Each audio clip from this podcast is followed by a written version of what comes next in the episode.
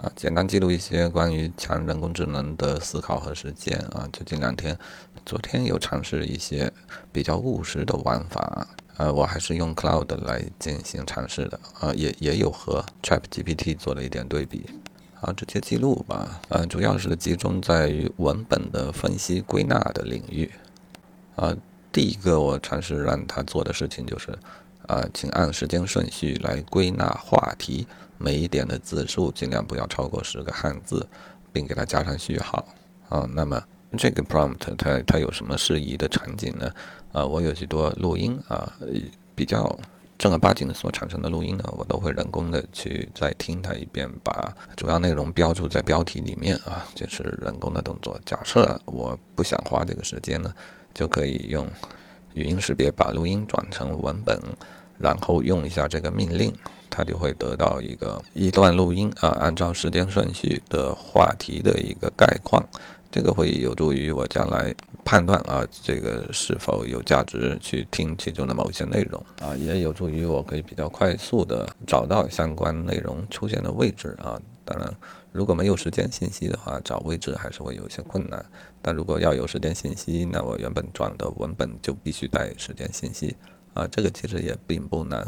比方说，我们用剪映啊对音频进行识别，然后可以输出 txt 文件，那就是只有文字；也可以输出 srt 文件，那就是带时间、带文字的啊，这个叫做字幕文件。好，如果把字幕文件丢给 Cloud 啊，我用这样的命令啊，以下是一段 srt 文本，尝试归纳出一个 show note 格式的内容提要。Show note 是需要每一点之前有该话题开始的时间，话题可以归纳的更精炼些，短于三十秒或者说短于一分钟的内容可以不用出现。啊，用这样的 prompt 在 Cloud 里面，我觉得就达到了我预想的一个效果。呃，什么是 Show note 呢？呃，那那就是几分几秒什么话题啊这样的一种显示的格式。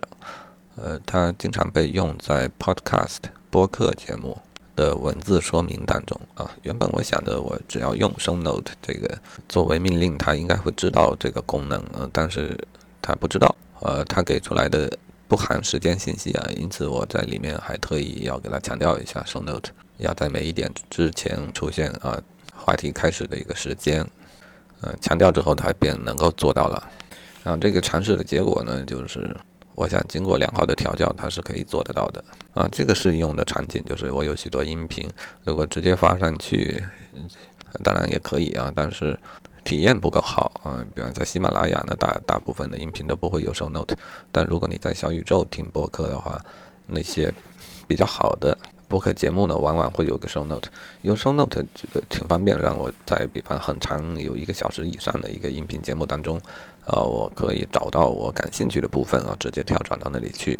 好，如果比较懒惰的话啊，那就可以用人工智能来凑合着做一下这个事情啊。这个结果，呃，还不算特别的凑凑合，只是稍微有点凑合。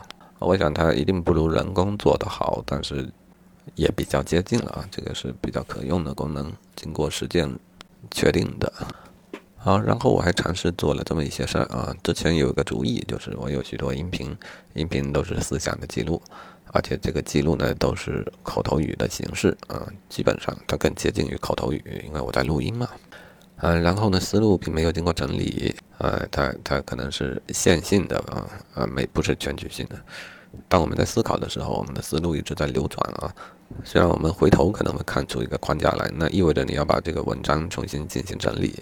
它才像一篇文章的样子，嗯，所以我过往的音频呢，嗯，不是宜于用文章的形式来发表，把它转成文字，它也不像一个文章。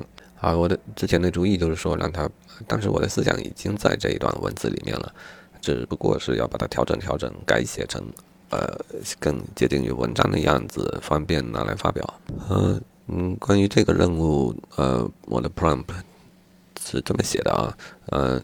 改写文章是指适合发表，指定风格是什么什么风格啊？这个你可以指定知乎的风格，小红书的风格啊，又或者啊其他更加生活化、随笔啊这样各种风格。当然，你也可以指定呃曹雪芹的风格、鲁迅的风格或者呃屈原的风格，如果你高兴的话。这倒是很有想象的空间啊。但是这个实际实测的结果呢，还是不太满意的。感觉啊，他写文章他还是没有想象力啊，这个不如人写出来的文章，嗯，应该说就是没有灵性吧。这和他过往的学习应该是有关系的啊，我不知道如何。呃，经过调教，它的风格会不会输出一些不同的东西？但这个太详细的尝试还没有做。啊，如果没有很好的调教，它它输出的东西大概就是，呃，它其实就是一个归纳，归纳是它比较善于的事情。所以它可能会归纳出几个分话题，每个分话题给出一个小标题，会让这个文章看起来似乎比较有条理，比较直观一些。但除此以外，它不会给你增加任何呃灵性的部分啊。另外，如果你没有特别的强调，它呢可能会过度的自由发挥，在你的观点之外，它会增加许多观点，因为它还是有它自己的知识体系啊。当然，这一点上你可以强制它更加忠实于原文啊，只要做一些改写啊，不要自己创设新的内容，嗯，通过这个方法。可以把它调调的更合用一些啊，但是最终我的评价结果还是觉得这个文章实在是没什么想象力。嗯，现在我想应用的呃更可能的方式，应该是还是让他写个梗概算了，然后把音频的链接贴在后面算了。然后再简单记录一下，最后还做了一些尝试啊。这个场景呢，就是呃过往的视频啊，视频的话其中有音频部分，这就是讲课类的视频。嗯，如果你把它识别完，它就会有一个文本。嗯，但视频呢，这种讲课类的节目其实水分还是很多，它可以压缩的很干。啊，如果你要把一一个课程啊其中的部分内容抽取出来做成短视频，那那内容就要很干。呃，人工的操作呢，我有这样的一个程序啊，就是把这个文本拿出来，然后就在文本里面去挑挑字句啊，挑某一些句子把它串起来，呃。